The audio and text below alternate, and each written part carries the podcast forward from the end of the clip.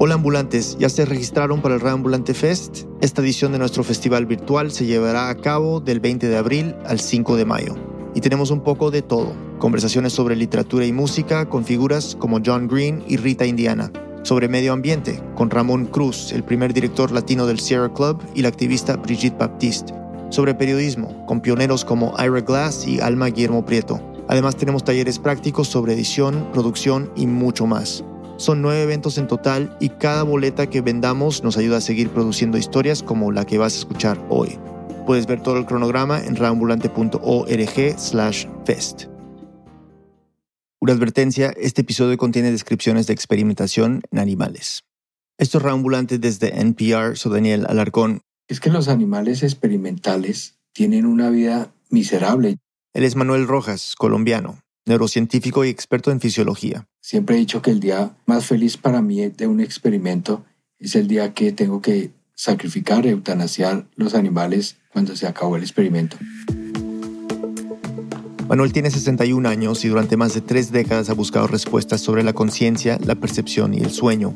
Cómo funciona nuestro cerebro cuando dormimos, qué neuronas están activas o inactivas en ese momento ¿Qué sucede con ellas en los estados de inconsciencia profundos, como cuando alguien está en coma, con anestesia general o bajo los efectos de alguna droga poderosa? Para responder esa y otras preguntas, Manuel ha necesitado experimentar en cerebros vivos y no puede hacerlo con humanos, claro. Por eso, como muchos científicos en todo el mundo, utiliza ratas de laboratorio. Entonces hay líneas de ratones, líneas de ratas, donde son genéticamente controladas cientos y miles de animales que son prácticamente idénticos. Animales que nacen y mueren para generar conocimiento científico. Eso me permite hacer una experimentación con un peso estadístico muy grande y a los que le introduzco solo una variable que es mi variable experimental. Es un trabajo de escarbar y escarbar en el misterio de sus conciencias. Después de inducir a las ratas a estados de sueño o anestesia, mide con electrodos en sus cerebros las reacciones a distintos estímulos, y luego de un tiempo, cuando terminan los experimentos, tienen que sacrificarlas. Manuel lo ha hecho un centenar de veces, y es lo que ha tenido que hacer la ciencia desde siempre. En la antigua Grecia, los pioneros del estudio anatómico sacrificaban monos, cabras y cerdos para observar, entender y clasificar sus órganos. Galeno, uno de los grandes médicos de la historia, abría distintos animales para comprender cómo funcionan los pulmones o la médula espinal. Así nació gran parte de la medicina moderna y así logramos entender cómo funciona nuestro cuerpo, nuestra vida. El uso de modelos animales le permitió a la ciencia esclarecer mucho de las funciones de la fisiología, del cómo trabaja los organismos, también la especie humana, y permitió y aún sigue permitiendo trabajar la búsqueda de tratamientos, profilaxis, prevención de enfermedades. De otra forma, no se había podido llegar a lo que hemos llegado. Pero que la experimentación en animales sea clave para el avance de la ciencia no quiere decir que para todos los científicos siempre sea tan fácil hacerlo, que no se pregunten a veces por lo que sienten esos animales. Ahora, que si pienso yo, si estoy aplicando, haciendo algo que le produce dolor, que le produce sufrimiento al animal, por supuesto que sí. Sin embargo, es una parte inevitable de su profesión como científico. Simplemente tengo que hacerlo. O no podría seguir estudiando la conciencia. Pero hace casi 20 años le pasó lo que nunca debe pasarle a un científico. Se encariñó con un objeto de experimentación, con una rata de laboratorio, una rata a la que incluso le habían puesto un nombre, Manuela. Una rata que, como todas las demás, él iba a tener que sacrificar. Esta es la historia de Manuel y Manuela, una historia de amor científico. Una breve pausa y volvemos.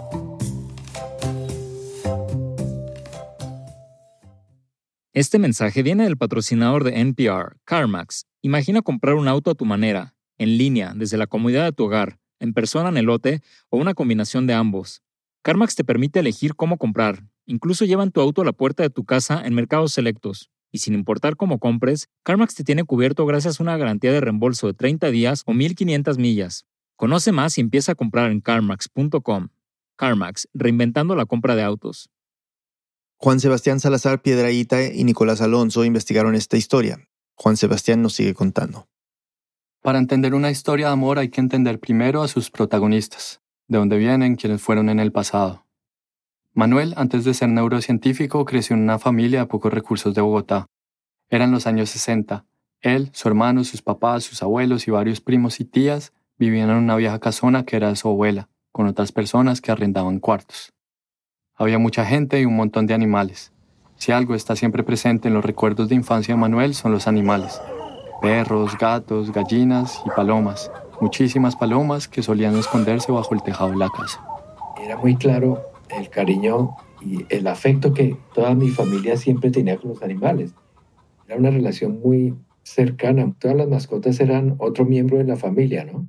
Eso influiría en su decisión de estudiar medicina veterinaria, aunque lo que Manuel realmente quería era ser médico, sobre todo desde su adolescencia, cuando su abuela empezó a ser viejita y a enfermarse. Yo la veía cuando estaba quejándose, a veces cuando tenía sus vómitos, sus dolores. Y yo me acuerdo que yo le decía a ella, abuelita, yo voy a ser médico para curarla a usted.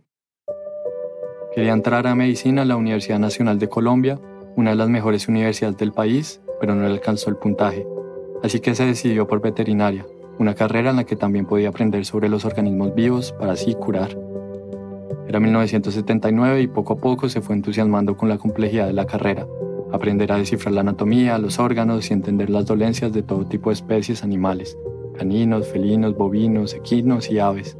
Ese primer año de carrera también empezó a defenderlos mi labor de activista era en ese tiempo especialmente por los animales callejeros, los, los perros y por los caballos de zorra que eran un problema en Bogotá.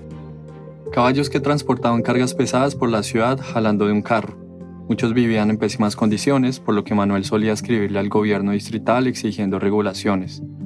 También pedía reportes de medidas que estaban tomando para controlar la población de perros callejeros que solían ser sacrificados, les proponía campañas de esterilización, educativas y también hacía algunas intervenciones para ayudarlos en las calles. Que si se encontró un animal herido o enfermo en la calle, tratar de curarlo, de tratarlo y conseguirle adopción o si está un animal pues accidentado, moribundo, sufriendo, pues sacrificarlo ahí. Manuel les pedía a sus compañeros de la universidad que iban más avanzados que le enseñaran a poner inyecciones intravenosas y recorría tiendas de químicos en busca de cloroformo para usarlo como anestesia. Llevaba todo eso en su maletín. Si encontraba algún animal moribundo, lo anestesiaba y lo acompañaba hasta que se moría de causas naturales. Pero si veía que seguían sufriendo, tenía que darles la inyección letal. A pesar de que sí, se le está aliviando el, dolor y el sufrimiento a un animal, para el que lo hace no era nada placentero. Yo siempre sentía, estoy matando. Manuel defendía los derechos de los animales, pero solo podía hacerlo afuera de la universidad. Adentro simplemente no era posible. Le quedó muy claro en una de sus clases de fisiología, la rama de la biología que estudia las funciones físicas y químicas de los organismos vivos. Imaginemos a Manuel, joven y activista, en un salón, sentado en un pupitre con el tablero al frente. El profesor está explicando las funciones del cerebelo, la parte que nos permite controlar el equilibrio y en el caso de las aves la capacidad de navegación. Entonces, para sorpresa de todos, saca una paloma que ha llevado a la clase. Sin mucho preámbulo, le entierra una aguja en el cerebro, le lastima el cerebelo y la echa a volar. La paloma se estrella contra las paredes una y otra vez, mientras los estudiantes observan y de vez en cuando se agachan para esquivarla. El animal no tiene brújula, no sabe hacia dónde ir ni puede parar. Escenas como estas eran comunes en la enseñanza de las ciencias médicas de esos años y claro, perturbaban a Manuel. No me sentía bien, yo decía, pero, pero es que es absurdo, o sea, ¿cómo le hacen esto a un animal que está vivo y sin anestesia ni nada?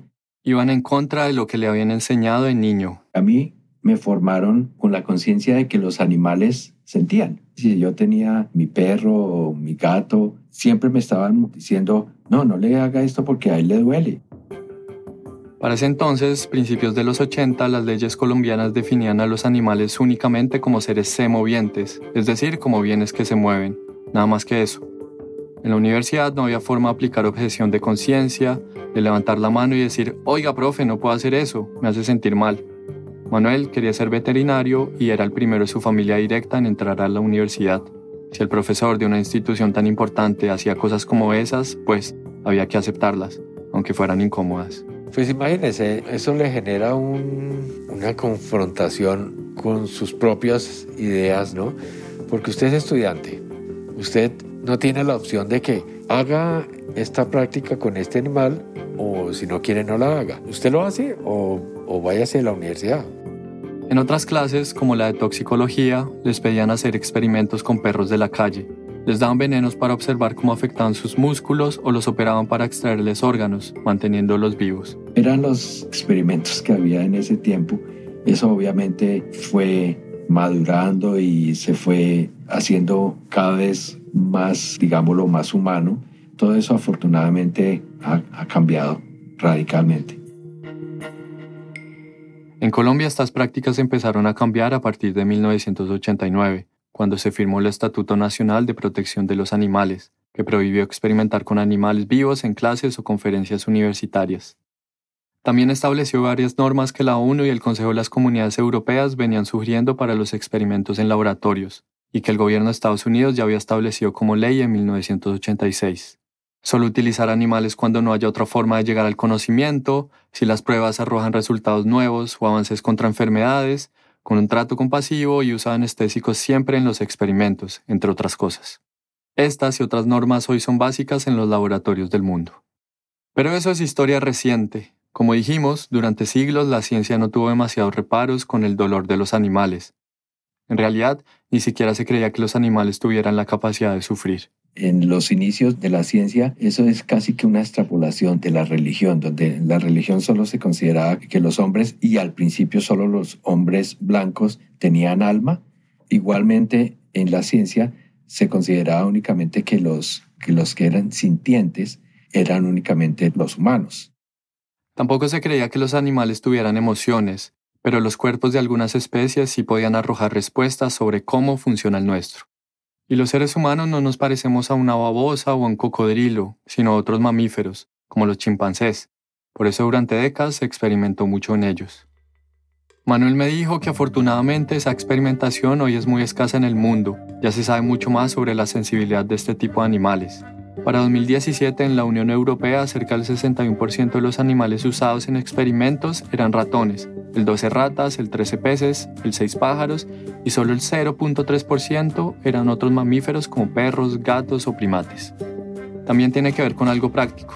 Es más sencillo manejar cientos de ratas genéticamente idénticas que tener un edificio lleno de chimpancés. Como sea, los animales siguen siendo imprescindibles para entender procesos biológicos, probar nuevos fármacos y terapias y así avanzar hacia la cura de enfermedades. Como diría mi abuelita, aquí es donde Cristo empieza a padecer y la madre a pasar trabajos. Desafortunadamente los humanos no hemos todavía encontrado la forma de no depender del uso de animales para hacer experimentación. Luis Pasteur desarrolló la vacuna de la rabia luego de inyectar del virus a perros y conejos. Alexis Carrel, pionero del trasplante de órganos, hizo sus primeras operaciones con gatos y perros. El factor RH, la proteína que nos permite saber nuestro grupo sanguíneo y por tanto recibir transfusiones, tiene ese nombre por los monos Rhesus, RH esus, la especie con que se experimentó para tipificar la sangre humana. La diabetes, el cáncer, el SIDA, las enfermedades del corazón, las respiratorias o del cerebro, ninguna habría sido posible de tratar o al menos entender sin usar animales. Según la Universidad de Navarra, hasta 2006, el 76% de los ganadores del Nobel de Medicina habían hecho descubrimientos experimentando en ellos. Con el paso de los semestres como estudiante veterinaria, Manuel se fue acostumbrando al tipo de prácticas que le pedían que hiciera. Yo creo que uno va perdiendo la sensibilidad. De todas formas, siempre se cuestiona uno, ¿no? Uy, qué duro tener que hacer esto, pero pues hay que hacerlo. De a poco, su interés por sanar animales fue cediendo ante el método científico, las hipótesis, los experimentos, había algo en esa vida, la del investigador, que empezaba a llamarlo fuertemente. Quizás el primer momento en que lo sintió con claridad fue en séptimo semestre, cuando el volcán Nevado del Ruiz entró en erupción, arrojando sus cenizas sobre Colombia. Manuel empezó a recolectar muestras de distintas regiones para analizar cómo estaban afectando al ganado que comía pasto contaminado. Eran estudios sencillos, pero sentía un gran entusiasmo con cada paso. Es una emoción, es como muy gratificante ver que uno hace experimentos, que hace cosas y que le dan resultados, le dan números, le dan cosas que uno dice, impresionante cómo, cómo llegué a esto. Pero en Colombia hacer investigación no es tan fácil, y menos en esa época, Cuando se graduó, en 1988, no tenía dinero para un posgrado. Y simplemente uno se graduaba y salía a subsistir. A ver, ¿qué hago? Lo que hizo fue aceptar un trabajo como inspector veterinario. Tenía que estar parado a las 2 de la mañana en un matadero, supervisando que mataran a los pollos de forma más o menos higiénica. Una cosa absurda. O sea, ni estoy curando animales, ni estoy salvando animales, ni estoy haciendo investigación, ni nada de eso, pero era el trabajo que podía tener. Por esos años también tuvo un consultorio, Veterinaria MR, Manuel Rojas, donde curaba animales y le daba trabajo a colegas recién egresados. Allí trabajaba los fines de semana con su novia, una estudiante veterinaria que años después se convertiría en su esposa y compañera de investigaciones. El consultorio lo tendría por 12 años, pero para entonces sus ganas de ser científico eran más fuertes que cualquier otra cosa. Así que cuando un profesor de la universidad lo invitó a unirse a su grupo de investigación, no dudó en aceptar, aunque no le pagaran nada. En Colombia se hablaba de una nueva modalidad de delincuencia, que usaba una droga, la burundanga o droga zombie, que anulaba la voluntad de sus víctimas dejándolas en estados semiconscientes. Así las robaban o abusaban de ellas. Ya habían casos terroríficos que se reportaban en los medios. El equipo quería entender sus efectos en el sistema nervioso y para eso lo probarían en ratones. Lo que buscaban era descifrar qué dosis de la droga provocaban ellos efectos similares a los que sufrían los seres humanos, el primer paso clave para hacer estudios más complejos. Para Manuel, esos experimentos, sus primeros con ratones, fueron la confirmación de un camino. Dos años después consiguió un préstamo para irse a España a hacer una maestría en neurociencias con un amigo del equipo. Fue como, como un switch, un salto ahí eso ya nos metió en el camino de las neurociencias de lleno a los dos, ¿no? Era 1997 cuando entró a la Universidad Internacional de Andalucía. Fue allí donde se deslumbró por el estudio del cerebro y la conciencia. Hizo más experimentos en ratones, investigó cómo se comunican las neuronas entre sí y se interesó por los estados del sueño, los temas que lo llevarían años después a conocer a Manuela, la rata que sería tan distinta a las demás. Ya con la maestría, Manuel trabajó como profesor en una universidad de Colombia y luego viajó a Los Ángeles, en Estados Unidos, para trabajar en la Universidad de California, en uno de los laboratorios de investigación de sueño más importantes del mundo. Allí investigaría los estados de inconsciencia y en concreto la narcolepsia, un trastorno que genera somnolencia extrema y ataques repentinos de sueño. Quienes la sufren pueden quedar noqueados de golpe en cualquier lugar.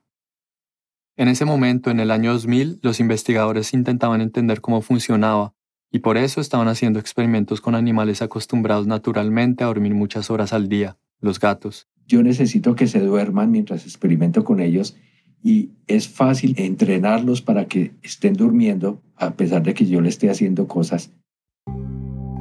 Lo que hacían, y fuera del ámbito científico esto puede sentirse chocante, era anestesiarlos y abrirles un hueco de pocos milímetros en el cráneo, para colocarles electrodos en el cerebro. Manuel, que tenía experiencia como cirujano, se encargaba de eso. Luego les daba una droga para simular la narcolepsia y empezaban a medir la actividad de distintas partes del cerebro. Así lograron varios avances en los tres años que Manuel estuvo en el laboratorio.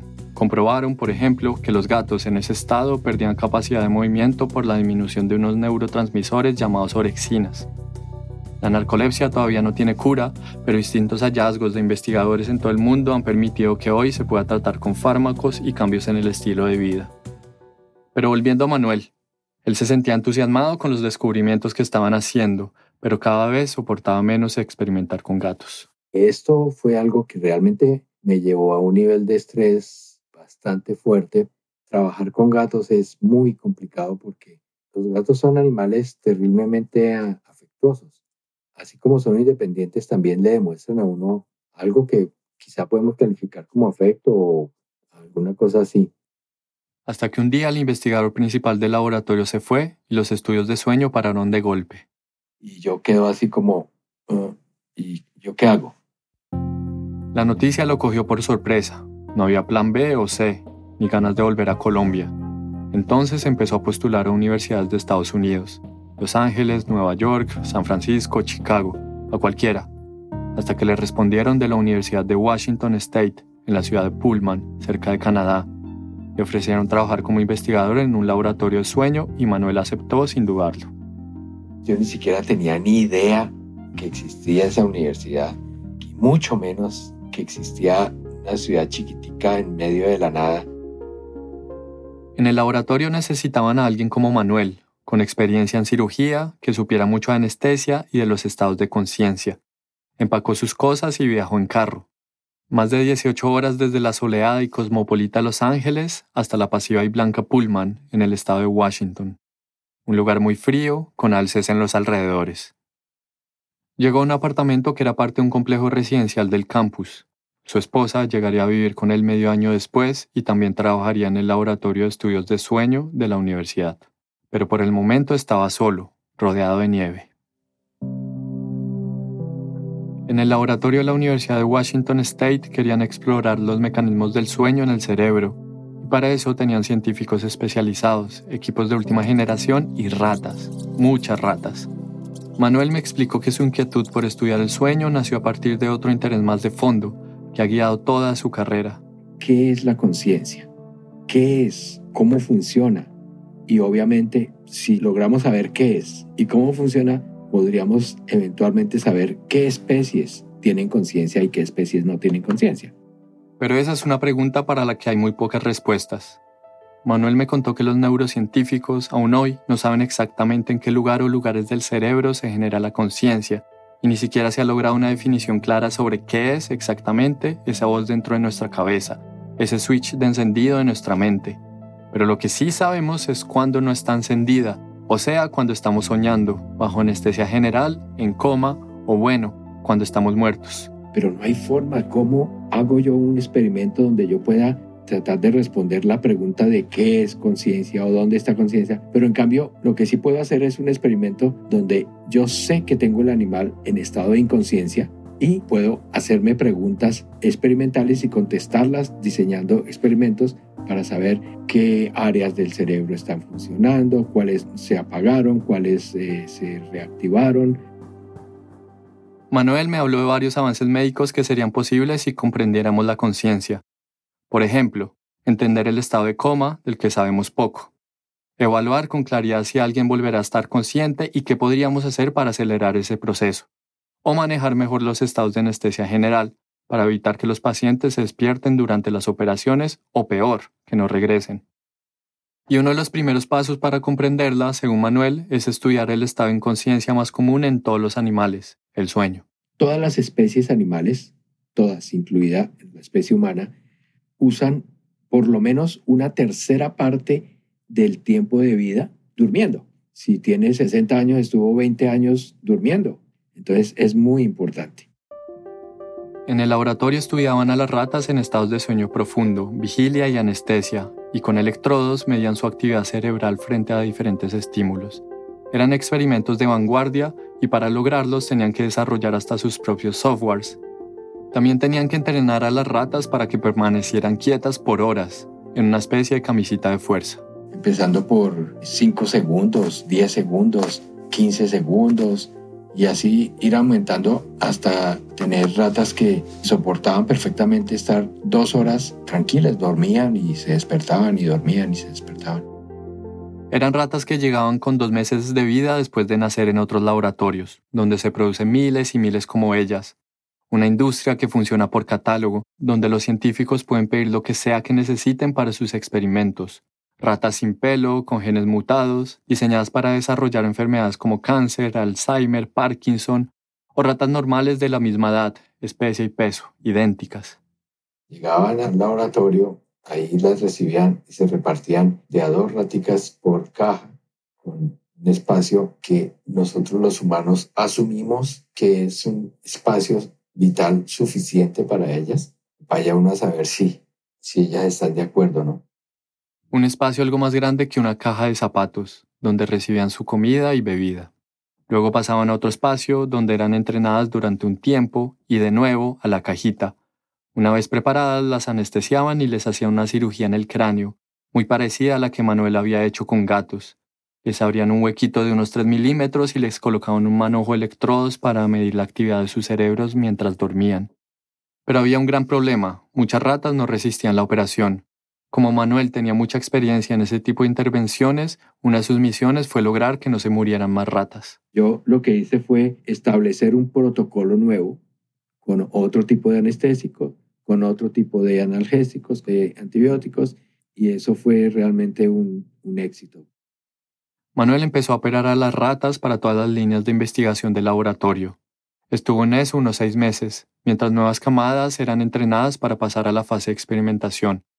Una vez operadas y acostumbradas a dormir por largos ratos, empezaban las pruebas con distintos estímulos, luces, sonidos, tacto. Y entonces allá arriba en el cerebro estoy registrando lo que ocurre en esas neuronas en algunas ocasiones cuando la rata está dormida, en otras cuando está despierta, en otras cuando está en un estado determinado de sueño. Y si todo esto suena duro, desagradable, les puedo asegurar que, directa o indirectamente, todos nos hemos beneficiado del sufrimiento de alguna rata de laboratorio. La ciencia es así, y así ha sido siempre. Después de pasar seis meses como cirujano del laboratorio, Manuel ya tenía su grupo de colaboradores establecido y estaba listo para diseñar sus propios experimentos, y tendría también sus propias ratas. Un día le llegó su primera camada, y ahí estaba ella. Yo lo que siempre he dicho es que Manuela fue mi primera rata experimental del primer grupo que tuve que, que operar para mí. Era la primera rata cuyo destino dependía completamente de él, y había llegado al laboratorio con dos meses, como todas las otras pedidas por catálogo. Al principio era como cualquiera, blanca, bigotuda y entrenada para dormir por horas, mientras él buscaba respuestas en su diminuto cerebro. Manuel quería estudiar las neuronas de la zona somatosensorial, la encargada de planificar y ejecutar los movimientos cuando dormimos o estamos despiertos. Para él, que venía de sufrir estrés por experimentar con gatos, era mucho más cómodo trabajar con una rata, aparentemente menos afectuosa. O sea, yo ni siquiera podría pensar que, que algo especial fuera a pasar con Manuela o alguna cosa así, no. Era simplemente la rata de turno. Una entre centenares que habían pasado por sus manos. Yo no me daba el lujo de encariñarme con los animales experimentales, porque eso pues enloquecería a cualquiera. Eso no se puede. Se sentía cómodo y el animal mostraba muy buenos registros en todos sus experimentos, Así fueron pasando los meses y un día, una de las técnicas del laboratorio la bautizó en honor al investigador que tanto pasaba con ella, Manuel. Era la única rata con nombre. Siempre están identificados los animales con un número, pero en este caso, como era una rata que llevaba tanto tiempo trabajando, ya era como conocida. ¿Quién va a experimentar hoy? Ah, hay experimento con Manuela, listo. Entonces ya como que tenía una identidad. Así pasó casi un año Manuel hacía experimentos y anotaba sus registros. Todos los días una rutina parecida. Saludar, mirar que las ratas estuvieran bien, hacer alguna cirugía, ponerle sus camisitas, estimular, observar y cada tanto encontrar alguna nueva pista. Pero una mañana las cosas cambiaron. Entró en el laboratorio como cualquier día, organizó su escritorio, revisó sus pendientes y recorrió el bioterio donde vivían las ratas en sus cajas. Tenía que trabajar con Manuela, le conectó los electrodos que iban desde su cerebro a la máquina y empezó a medir. Se suponía que Manuela debía quedarse dormida, tranquilamente, pero eso no sucedió. De golpe hizo un movimiento brusco con la cabeza. En algún momento que ella hizo fuerza, pues se soltó totalmente el, enchufe.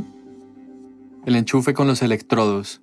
Con el tiempo, muchas veces pasaba que se iba aflojando por las mismas defensas del organismo, pero no era común que se soltara del todo. Muy rara vez ocurre como le ocurrió a Manuela, que, que se le cayó el implante, ¿no? Entonces le queda descubierto pues el, el cráneo, el hueso.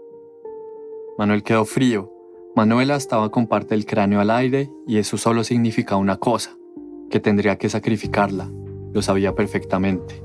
El protocolo es eutanasia inmediatamente porque pues el animal primero no va a servir para otro experimento porque es prohibido hacer doble cirugía para un animal muy probablemente el animal esté bajo dolor, es cuando se adopta lo que se llama el punto final, ¿no? Pero por algún motivo, como Manuela no quería hacerlo. No, no sé qué se despertaría en mí en ese momento, no sé. No quería sacrificar a Manuela aunque sabía que era lo que le correspondía hacer. Además, era algo que él hacía desde que era un activista, eutanasiar para evitar el sufrimiento. Pero siguió dudando. Entonces, la conjunción del hecho de que fuera Manuela y no cualquier otra rata y el hecho de que ese día no estaba el jefe del laboratorio. Hizo que considerara otra posibilidad. Ahí al lado tenía sus instrumentos de cirugía y de anestesia. Entonces se le ocurrió una idea. Oiga, ¿y por qué no la ponemos bajo anestesia y pues la suturamos y vamos a ver qué pasa con ella? Eso pensó Manuel, que podía anestesiarla, coser su cabecita y evitar que siguiera sufriendo, pero sin tener que matarla, aunque para eso tuviera que romper las reglas. Manuel no le informó a ningún superior de la situación, solo anestesió a Manuela, preparó sus instrumentos y la cosió con una aguja diminuta. La cirugía fue un éxito y duró pocos minutos. Manuela sobrevivió y él la dejó en su cajita, como si nada. Fue algo como, como espontáneo. Cuando yo la suturé, ni siquiera pensé, bueno, ¿y qué voy a hacer después con ella? Simplemente lo hizo. Obviamente yo sabía que estaba yendo en contra de los protocolos, que la rata ya no podía seguir como sujeto experimental. Y no sé, no, no, la verdad yo no sé, yo creo que fue algo como emocional, ¿no? Por primera vez el científico estaba actuando de forma irracional. Pasaron algunas horas y el lugar se fue llenando de investigadores, hasta que el jefe del laboratorio que ya había llegado llamó a Manuel a su oficina. Él entró en silencio. Entonces el jefe le dijo. La manager del laboratorio me, me dice que, que una de las ratas perdió el conector y que usted no la sacrificó. Manuel le dijo que era cierto. Entonces me pregunta, ¿y entonces qué va a pasar con esa rata? Yo le dije, pues pues yo veo varias opciones. La primera era que podían usarla en un experimento agudo, es decir, uno que la anestesiaran, le hiciera mediciones y muriera antes de despertar. Pero lo que estaba diciendo no tenía demasiado sentido, pues horas antes él mismo la había operado para evitar que muriera, hasta que se atrevió a decir la segunda opción. Y la otra es que yo me la lleve, la saque del laboratorio la voy a tener como mascota. El jefe lo miró. Usted sabe que eso no se puede. No está en los protocolos. Ningún animal experimental puede salir como mascota. No había otra opción. Tenía que sacrificarla de inmediato. Pero con esa respuesta se armó una discusión en el laboratorio. Todos a opinar, ¿no? Y a sugerir. Sorprendentemente sus colegas lo apoyaban y su esposa también. Pues sí, ¿por qué no dejar que se la lleve y que la tenga de mascota? Ya la rata trabajó muchos meses aquí. El jefe le repetía que no, que eso era imposible, pero Manuel y algunos del equipo seguían insistiendo. De repente todos creían que Manuela merecía jubilarse, hasta que después de unos minutos el jefe terminó cediendo a la presión, miró a Manuel y le dijo. Algo así como yo cierro los ojos, ¿no? Yo no tengo idea, no sé qué pasó con esa rata. Lo único es que yo mañana no quiero saber que la rata está aquí. No era un favor pequeño, se estaba saltando un protocolo de la universidad algo que le podría traer sanciones al laboratorio. Y pues así terminó la cosa, simplemente listo. Tomé prestada una caja y me la traje para mi apartamento. Y ahí fue que apareció la adopción de Manuela. Fue una adopción a la antigua. No hubo necesidad de firmar papeles con compromiso sobre el cuidado del animal, ni mucho menos. Simplemente metió a Manuela en una caja y al final del día salió con ella para su casa. Había adoptado una rata de laboratorio y no tenía la menor idea de cómo sería su vida juntos, pero por algún motivo se sentía feliz. Una pausa y volvemos.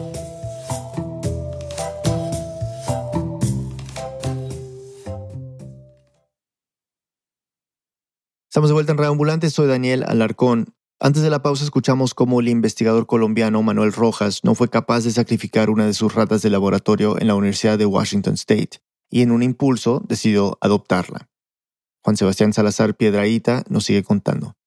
Manuel caminó con la cajita hasta el complejo de apartamentos. Había sacado un animal del laboratorio y por si fuera poco, en las residencias de la universidad estaba terminantemente prohibido tener mascotas. Podemos decir que fue una opción que planteé así como sin prever absolutamente nada, ¿no? ¿Cómo la voy a tener o, o qué va a pasar o... No, ni idea. Pero ahí iba, con Manuela en los brazos. Al llegar al apartamento abrió la caja y su nueva mascota salió corriendo. Lo primero que hizo al estar libre fue esconderse en una esquina, entre dos paredes, quietica. Y desde ahí se quedó mirando su nuevo ambiente. Esa es la reacción normal de, los roedores, porque se siente protegido, tiene eh, por lo menos tres niveles de escudo, de protección. Las dos paredes y el techo como en su cajita. Manuel y su esposa conversaron sobre cómo darle una buena vida a la nueva integrante de la familia. Lo primero era conseguir un lugar más cómodo para vivir. Yo estaba contento y de hecho me puse como un niño chiquito a, a construirle lo que yo les decía después a todos. No, le hice un penthouse a Manuela. Con rueditas para hacer ejercicio, escaleras, laberintos, se divirtieron diseñándole la casita. Y que por dónde es mejor ponerle esto y esta ruedita aquí, como con la idea de hacerle lo más entretenida y lo más divertida posible la, la vida con nosotros, ¿no? Poco a poco, Manuela se iba atreviendo a explorar su penthouse. Caminaba y olía, tomando confianza con los objetos que la rodeaban, tan distintos a los del lugar donde experimentaban con ella. A pesar de las cicatrices en la cabeza, seguía siendo una rata de lo más normal. Ya aprendí a manejar los jueguitos y subir y bajar y ir al segundo, al tercer piso, bajar. Incluso recorría el apartamento. Todos los días la sacábamos y la dejábamos suelta y ella ya empezó a explorar muchas veces no sabíamos dónde andaba y siempre la veíamos por ahí. Ah, mira, allí está, está colgada allí, estaba subiéndose allá. Manuel jugaba con ella al volver del laboratorio. Era como si otra vez estuviera en la vieja casona de la abuela, con sus perros y gatos, cuando los animales solo eran compañía. Cada vez que podía le compraba algún regalo. Una pelotica de un color diferente y, ah, llevémosela a ver si le gusta. Siempre como exponerla a formas, a objetos diferentes a ver si le producía alguna curiosidad. En algunas ocasiones sí, en otras no. De cierta forma eran estímulos como los que le aplicaba antes, pero ahora Manuela podía decidir si quería interactuar con ellos, sin camisita de fuerza. No es que Manuel empezara a experimentar con Manuela en su casa, pero sí observaba su comportamiento y se hacía preguntas. Nos cuestionábamos, ¿no? Eh, ¿Será que, que Manuela entiende lo que, que, que Manuela es un hombre? A veces sospechaba que sí, porque cuando la llamaba ella miraba de vuelta, moviendo los bigotes. Entonces venían más preguntas. ¿Será que está feliz? ¿Será consciente del cambio de un espacio a otro? Sentía incluso que Manuela era cariñosa con él. Ya, por ejemplo, uno le da besos y uno piensa que la rata está correspondiendo, que le está dando también besos a uno cuando ella mueve su, su nariz y sus bigotes. Y hasta que era distinta a las otras ratas. Y pues a nosotros nos parecía muy bonita la cara, ¿no? Pues debe ser igual a las de todas las ratas, pero a nosotros nos parecía muy bonita. En la universidad, Manuel solía visitar a otro investigador que trabajaba cerca de su laboratorio y que hacía estudios fascinantes. Hoy se le conoce como el padre de la neurociencia de las emociones, aunque por esos años ya empezaba a tener otro apodo más divertido. Un poco en broma, al neurocientífico Jack Pansep le decían el cosquilleador de ratas. Y se lo había ganado. Unos años antes estaba estudiando la reacción de las ratas a distintos estímulos. A algunas las dejaba sin comer, a otras les daba azúcar. Algunas vivían solas, otras acompañadas.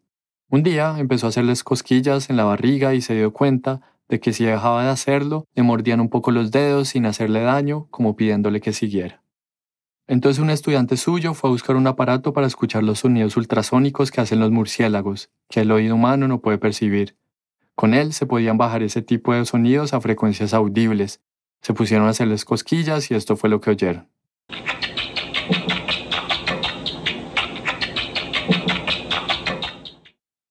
En un documental de la BBC, mientras juega con dos ratas en un cubículo de vidrio, Pansep dice que ese sonido podrían ser sus risas.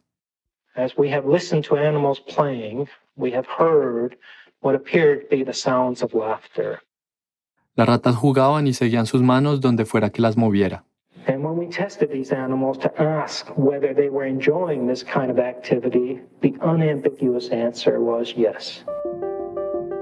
Y cuando les hicieron pruebas con electrodos en el cerebro, las señales fueron claras.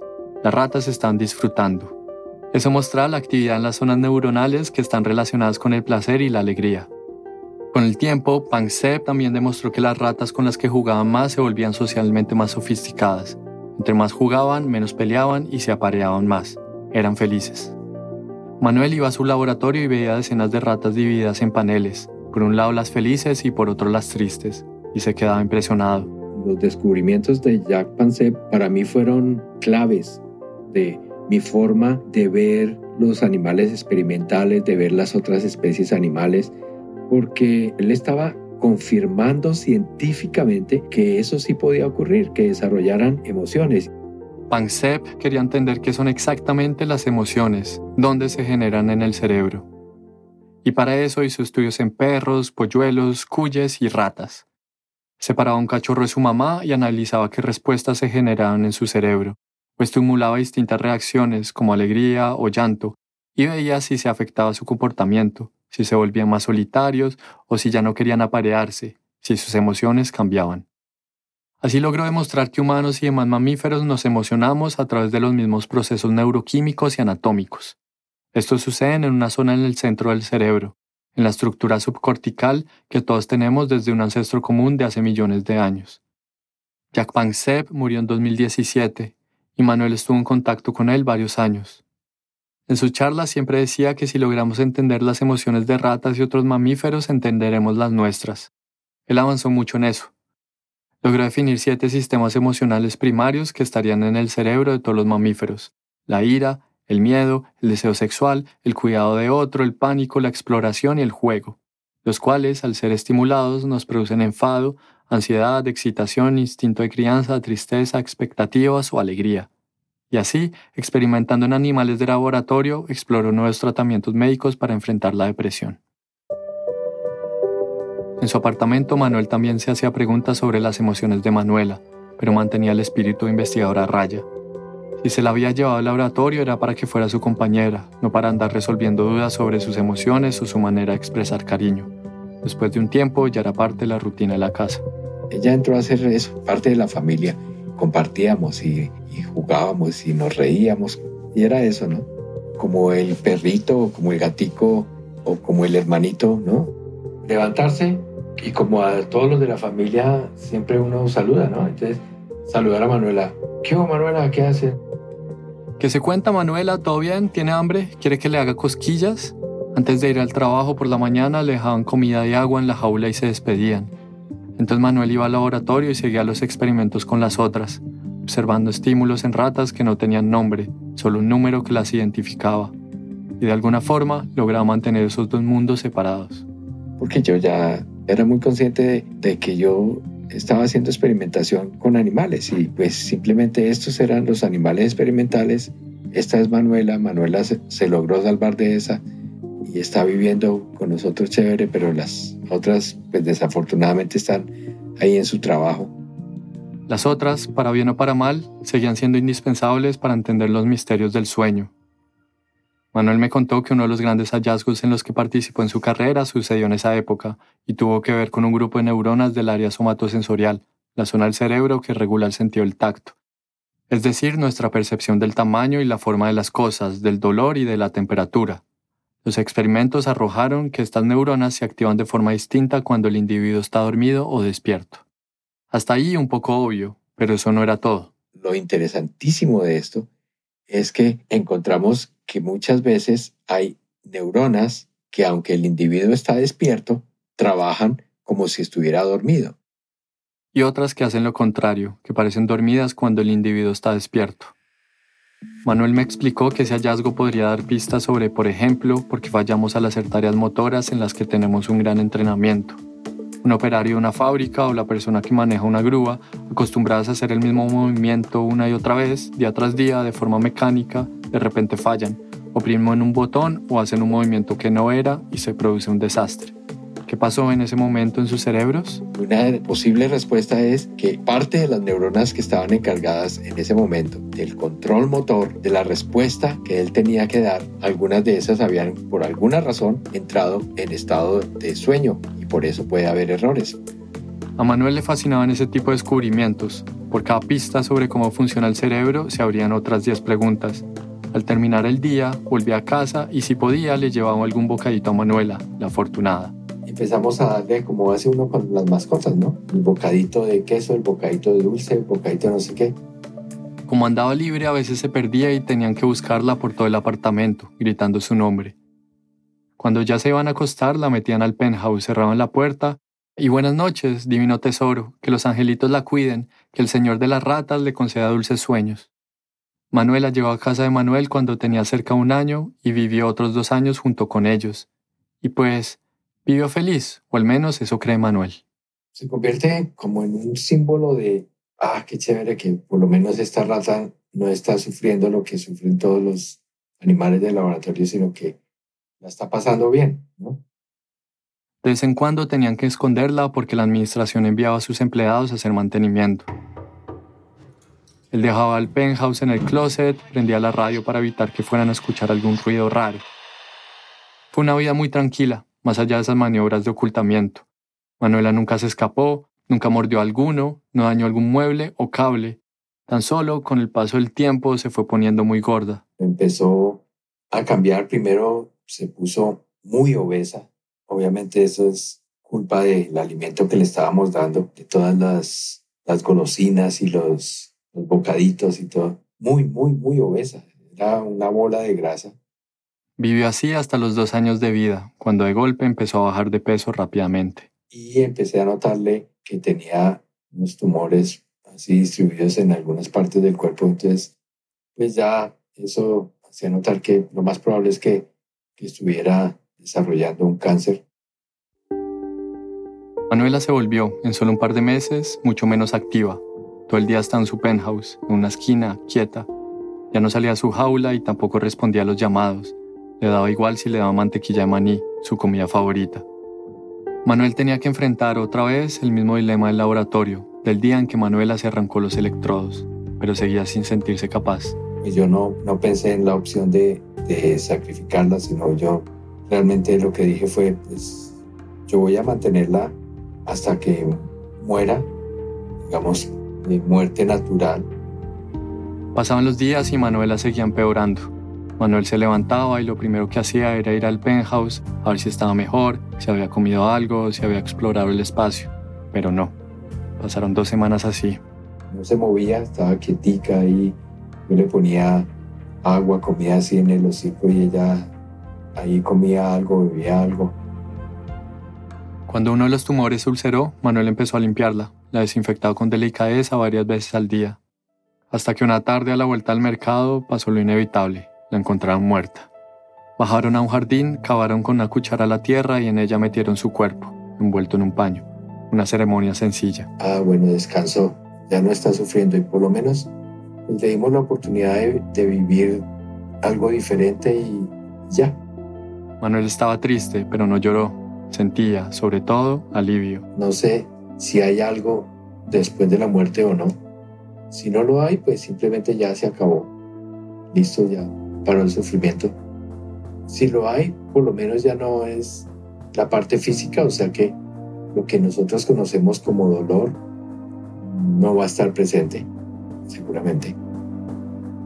Le pregunté a Manuel por qué no sacrificó a Manuela ni siquiera cuando estaba tan enferma en sus últimos días, pero no lo tenía tan claro. Eso es algo que yo nunca sé, sabré si hice bien o hice mal. A, a veces también eso es como convertirse en el papel de Dios, ¿no? Yo soy el que decido cuándo se acaba la vida y cuándo, hasta cuándo permito que viva un animal. No lo sé, no sé qué hubiese sido mejor. Creo que nunca lo voy a saber. En 2007, dos años después de que Manuela murió, Manuel volvió a Colombia para trabajar como profesor de fisiología en la Universidad Nacional, la misma clase en que cuando era joven vio a su profesor maltratando a una paloma. Ahí estuvo a cargo un laboratorio con sus propias ratas para experimentación. Compartía con estudiantes y colegas todos sus conocimientos en el área, pero sobre todo les intentaba transmitir algo más, la empatía en su relación con los animales experimentales. Cómo respetar otros seres buscar la mejor forma de, hacer investigación si estamos obligados por, por ahora a utilizar individuos vivos para hacer experimentación, pues hagámoslo lo mejor posible, ¿no? Es lo que Manuel siempre repite a sus estudiantes, las tres R. Reducir el número de animales, refinar las técnicas y reemplazar hasta donde sea posible. Hoy muchos científicos como Manuel empujan estas ideas en todo el mundo, utilizar tejidos, células o modelos computacionales para disminuir el uso de animales, aunque estos siguen siendo claves en la mayoría de los avances médicos.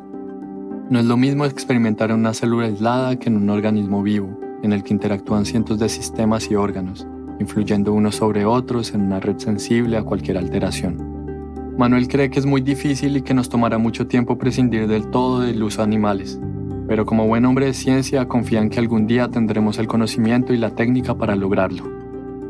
Con Manuel conversamos durante horas, varias veces, una vez en Bogotá cuando visitó a su familia y el resto vía remota, él en Estados Unidos y yo en Colombia. Y siempre, en cada una de estas sesiones me intrigaba qué había significado Manuela en su vida. Pero creo que ni él tenía respuestas muy claras sobre eso. A veces, por cómo hablaba de ella, me parecía que había significado mucho, pero otras veces sentía lo contrario, que había sido una mascota más, tal vez menos importante que el perrito de su infancia. Y así, entre conversación y conversación, iba de una temperatura a otra. El primatólogo holandés Frans de Waal decía que cuando no sabía qué sentía ni cuál era su estado de ánimo, acudía a los chimpancés. Los miraba, veía cómo se comportaba con él, y ahí sí entendía cómo estaba, como si la mirada de sus seres percibiera cosas que ni él entendía sobre sí mismo. Pienso que tal vez algo así le pasó a Manuel. Empezó a mirarse en los ojos de esa rata que ya no era una más entre cientos, que ya no tenía un número sino un nombre, su propio nombre. Imagino cómo cuidó a Manuela a sus dos años, cómo generó afectos, y su vida juntos estuvo llena de contradicciones, del laboratorio a la casa, de la experimentación al cuidado y el cariño. Un día le pregunté si toda su historia con Manuela no había sido para él una forma de redimir culpas por todas las ratas que había sacrificado. Mm, no creo que yo me haya hecho esa pregunta alguna vez y podría ser, ¿no? Yo le he causado mucho sufrimiento y dolor a animales experimentales y tal vez en el fondo me gustaría sentir como que, como que de alguna forma estoy compensando eso. Quizá fue eso, quizá. Uno muchas veces hace cosas para tratar de aliviar su conciencia. El haber reaccionado así y haber sacado a Manuela y haberle dado la oportunidad, quizá podría ser como una actitud subconsciente de redimirme ante mi propio mundo. Salvar a un animal para de alguna manera salvarlos a todos.